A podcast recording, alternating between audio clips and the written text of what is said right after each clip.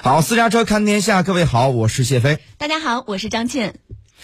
二月四号是北京冬奥会开幕的日子，在开幕前，中国国家主席习近平在北京同俄罗斯总统普京举行会谈，两国元首在热烈友好气氛中就中俄关系以及事关国际战略安全稳定的系列重大问题深入充分的交换意见。中国与俄罗斯发表关于新时代国际关系以及全球可持续发展的联合声明，集中阐述中俄在民主观、发展观、安全观、秩序观方面的共同立场。非常头条。声明指出，当前的世界正在经历大变局，国际社会对对于和平与可持续发展的呼声是更加强烈。国际上少数势力继续顽固奉行单边主义，损害他国正当利益，国际社会对此绝不接受。双方呼吁各国要捍卫和平、发展、公平、正义、民主、自由的全人类共同价值，捍卫以联合国为核心的国际体系。和以国际法为基础的国际秩序，践行真真正的多边主义，实现世界和平、稳定与可持续发展。双方一致认为。各国人民有有权选择适合本国国情的民主实践形式和方式。一个国家是否民主，只能由这个国家的人民来评判。双方认为，发展是实现人民福祉的关键。愿就推进中方提出的全球发展倡议，继续开展相关工作。双方重申，相互坚定支持彼此的核心利益，反对外部势力干涉两国内政，破坏两国共同周边地区安全和稳定。双方。作为世界大国和联合国安理会的常任理事国，将坚持责任、道义，推动世界多极化和国际关系民主化，携手构建新型国际关系。白宫当天被问及如何看待和中国以及俄罗斯的关系时，表示美国和中方一直在保持高层的直接接触。白宫发言人普萨基表示，拜登总统呢认为我们与中国有自己的关系，我们在非常高的层级上直接接触。众所周知，我们现在的重点呢是继续与盟国的合作伙伴团结起来。如果俄罗斯进一步的入侵乌克兰，做出啊果断的反应。中俄联合声明指出呢，双方反对北约的继续扩张，呼吁北约呢摒弃冷战时期的意识形态，尊重他国的主权、安全、利益以及文明的多样性、历史文化多样性，客观公正看待他国的和平发展。那么，白宫发言人普萨基呢表示，布林肯国务卿呢上周与中国外长王毅进行了交谈，强调了俄罗斯进一步侵略乌克兰所带来的全球安全和经济风险，表示缓和外交是负责任的前进方向。我们还表示，欧洲的不稳定冲突将影响中国在全球的利益，中国当然应该知道这一点。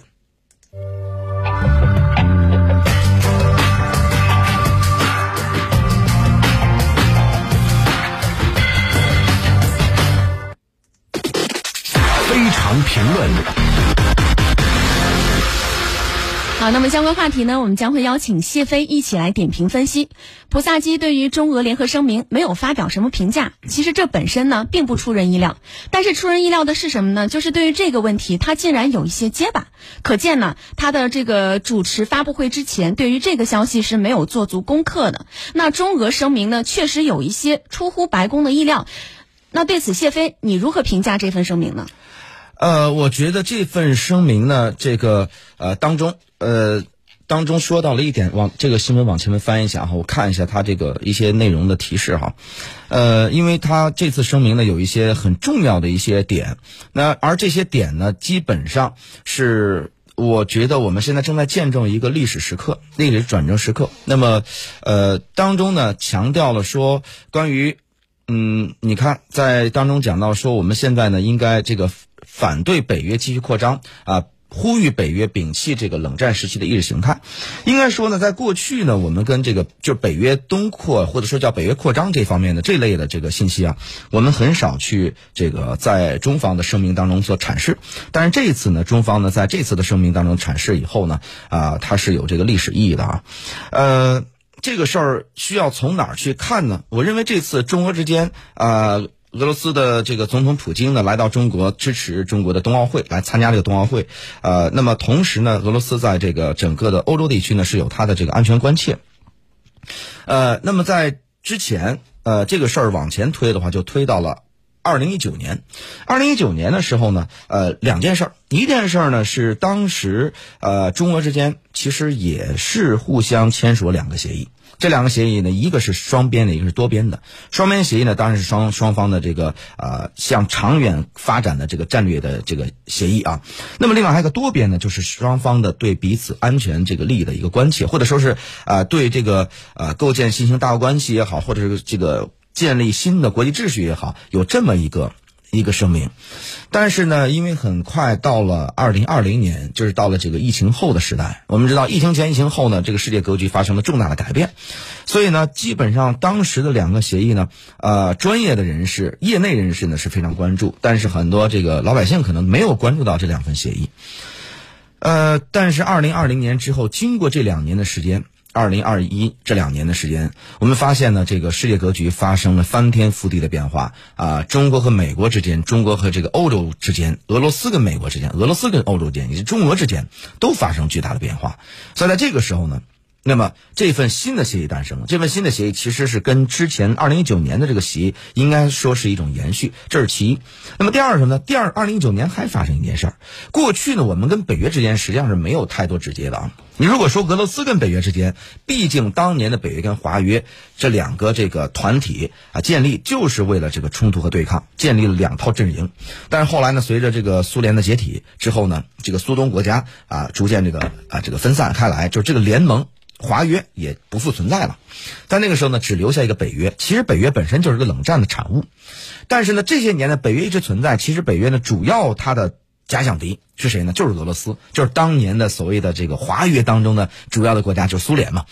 那么它的现在主要的这个敌对国家就是这个俄俄罗斯。甚至有人说，说你北约，你就是要制造俄罗斯的威胁论，你才有。这个存在的理由，否则的话，如果你的敌人没有了，那么你为什么还要存在呢？这个冷战时期的产物的组织为什么还要存在？你没有存在任何意义了。所以呢，一直在制造所谓的俄罗斯的威胁论，来增强北约的影响力和这个团结能力啊。那么过去呢，中国和北约之间呢，应该说我们彼此啊，从这个地理上来说，大家距离比较远，所以之间呢并没有直接的联系，而且呢也没有太多的安全性的关切。反而是我们之间可能还有一些很多方面的一些合作的层面，比如说最简单的是在反恐议题上，那么中国和北约之间过去就有很多的啊存在交集的跟这个合作的可能性，但是呢，所以就是这这是我说的二零一九年之前，到了二零一九年的十二月的时候，北约召开峰会，峰会结束之后呢，北约发布了这个联合声明，这个声明当中当然主要还是讲的欧洲的议题，讲的世界的议题。包括俄罗斯是主要的议题，当中还有一条，他们在警惕中国的崛起所带来的影响。这个影响，他们显然是定义为负面的影响啊。哎，这虽然是这个整个的这个联合声明当中呢，只有那么一句话，但是这个足以引起很多人的警醒。说这个本来我们跟北约之间并没有太多的这个交集，而且呢，由于我们地理位置就比较远嘛，没有什么交集。但是呢，突然。北约开始关注到中国了，于是北约把俄罗斯和中国都列为他的这个，我们认为这个，你认为敌对方也好，或者认为他需要防范和警惕的国家也好，那这个时候我们好像认为这个问题就不对了。随后呢，北约的历次的峰会当中，中国议题都是他其中的一个，可能未必是重最重要的议题，但是是他一个一个哪怕是次重要的议题，也是他议题之一，他对中国进行关切。那么这个时候，其实，呃，我们就讲啊，中国，呃，一个新的局面的形成，就是在过去我们认为的这种，呃，过去的这个，就是二零二零年之前的世界，我们应该说是很难回去了。新的局面即将形成，这个局面是什么呢？这个局面就是，呃，那么你看这次中国和俄罗斯发布这个声明以后，当中呢有一些。点我拿出来跟大家说一下啊。首先，第一个，这个我们当然是我们说了两点，就是这个叫什么呢？双反对北约继续扩张，因为双方反对嘛。那么俄罗斯反对，当然是他他一贯的主张。我就说俄罗斯呢，他有三个主张，呃，最小的主张是乌克兰入北约啊，这个反对乌克兰入北约；中等的主张是北约东扩。那么大的主张是重建欧洲的安全秩序，这是他三个这个主张。那么现在中国呢，在这个呃，他的中等的关切当中，也就是说反对北约继续东扩这个问题上，我们过去是不表态的。但是在这一次呢，我们明确的表态，也写进了这个联合声明当中，说明什么呢？在这一方面，我们是跟俄罗斯站在一起的。即使你北约跟我没有直接的关系，但是我们今天呢跟俄罗斯站在一起以后啊，我们明确的表态，我们反对北约扩张。虽然没有写东扩，但是实际上北约扩张我们能看得出来什么意思啊？就这个，首先是一个，还有一个是什么呢？还有一个在对于这个俄罗斯方面，那俄罗斯对于我们的关切有没有什么样的一个一个表态呢？那么就是对于台湾问题，那么这个俄罗斯表态什么呢？继续啊，这个支持。台湾是中国不可分割的一部分，继续承认台湾是中国不可分割的一部分。就有人说说这个说的是一个常识性的问题，而且是长期常识，就是你只要跟中国建交，你就必须要承认这个东西。那为什么这次要强调呢？那很显然跟当前的这个局面、跟台海局势是有密切的关系的。但是呢，我们还是表示了克制。这个克制在于哪儿呢？呃，在于这个，首先第一个。我们只是说反对北约继续扩张，但是我们并没有就这个俄罗斯跟乌克兰之间的有可能产生的军事冲突有任何的表态。那么就是说，军事层面上呢具体行动，我们格局上、战略上，我们跟你表态，我们站在一起；但是在具体的行动上，我们做克制。俄罗斯同样如此啊，俄罗斯只是表态说，我们继续承认。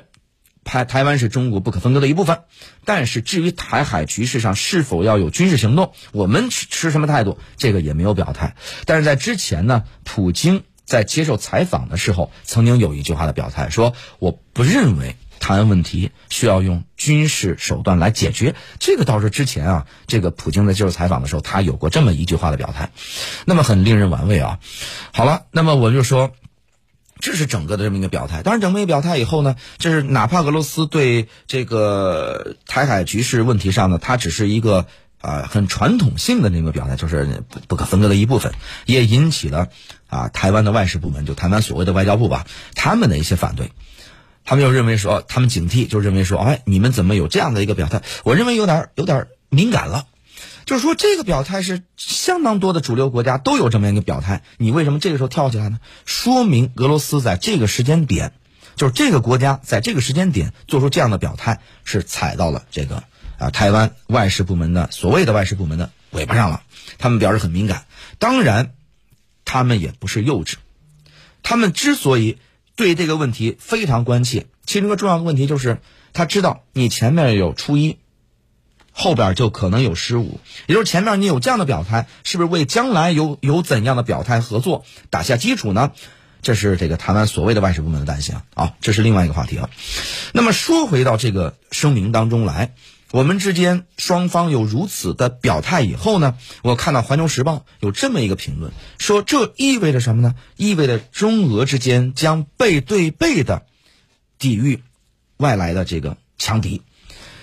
他用了一个非常形象的一个话，叫“双方背对背”，什么意思？我们知道，当我们跟别人交手的时候，我们所谓的背对背，你背对背的是哪些人？你一定把你的正面面对的是你认为最恐惧的和最需要担心的人，而背对背面永远给到的是你最放心、最有安全感的人。那说明你两个人背对背的时候，共同你们团结一致，你相信，当我跟外边。在进行这个抵御的时候，啊，我对我后身后这个合作伙伴，我是发这个充分相信的。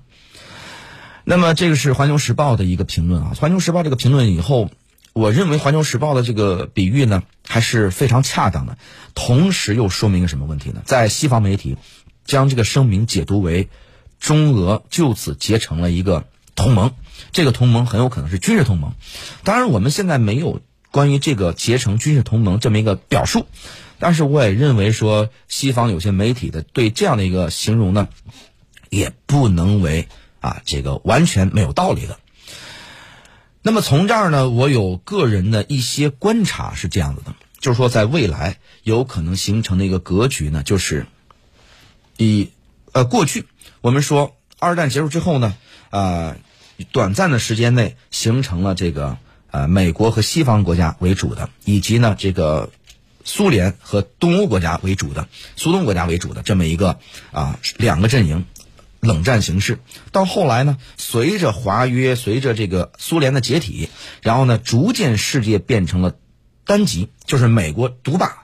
后来变成多极，就是美国也没有那么强了，于是有多极这么些个国家共同组成这个世界的格局。再往后来演变呢，就是这些年逐渐是更显现出这种多极性。呃，那么但是到了今天，尤其是这个声明出来以后，未来有没有可能变成一种新的形式？